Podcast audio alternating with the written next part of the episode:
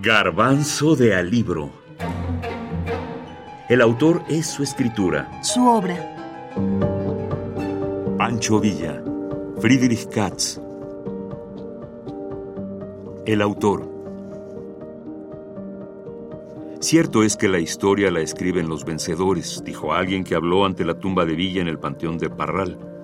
Pero también es cierto que la leyenda la escribe el pueblo.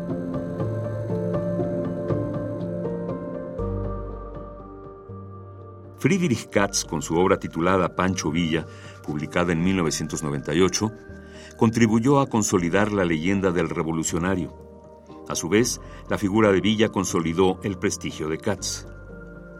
Katz contabilizó para finales de los años 70 alrededor de 100 libros sobre Villa, unos 2.000 artículos periodísticos solo en México y dos películas en Hollywood pero ninguno de ellos tenía el rigor suficiente para merecer el calificativo de biografía. Katz, después de casi 20 años de trabajo estudiando los fondos de 43 archivos situados en México, Estados Unidos, Cuba, Alemania, España, Austria y Gran Bretaña, además de una extensa bibliografía sobre Villa y la Revolución Mexicana, escribió la biografía más acabada de Pancho Villa y el villismo. El biógrafo más reconocido de este personaje es austriaco.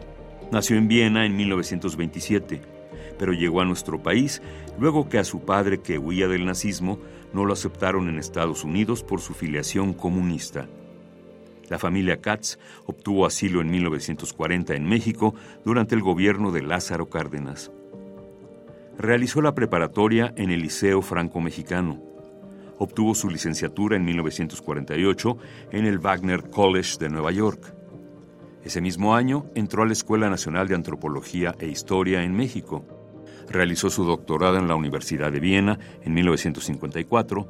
Se volvió a doctorar en 1962 en la misma universidad con un estudio sobre el imperialismo alemán en México, que sería la génesis de su otra obra conocida, La Guerra Secreta en México. Su hija, Jacqueline Rose, declaró a su muerte que él sentía que México le había salvado la vida y amaba ese país, su belleza, la generosidad de su gente y se sentía fascinado con su historia. Siempre se refirió a México como su tierra adoptiva. Había intelectuales tanto en el campo de Villa como de Zapata que jugaron cierto papel.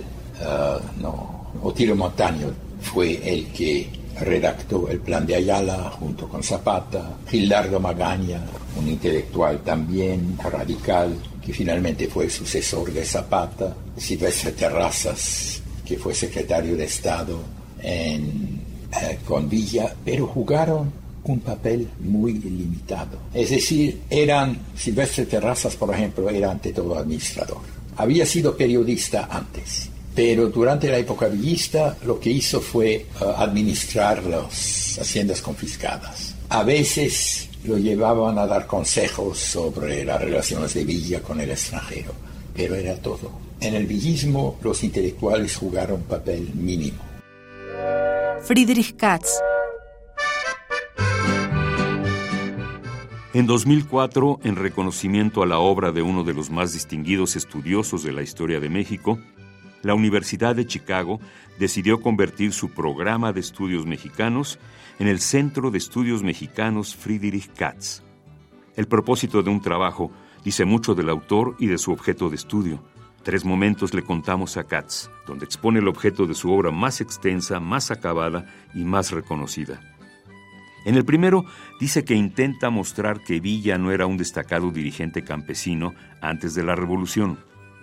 En el segundo dice como este libro ha tratado de mostrar, no existía esa inmensa reputación antes de 1910.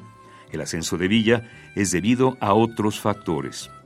Y después reitera, como este libro ha tratado de explicar, la expropiación de las tierras de los pueblos había sido un problema grave antes de la Revolución en las zonas que fueron el corazón del movimiento villista, Chihuahua y Durango.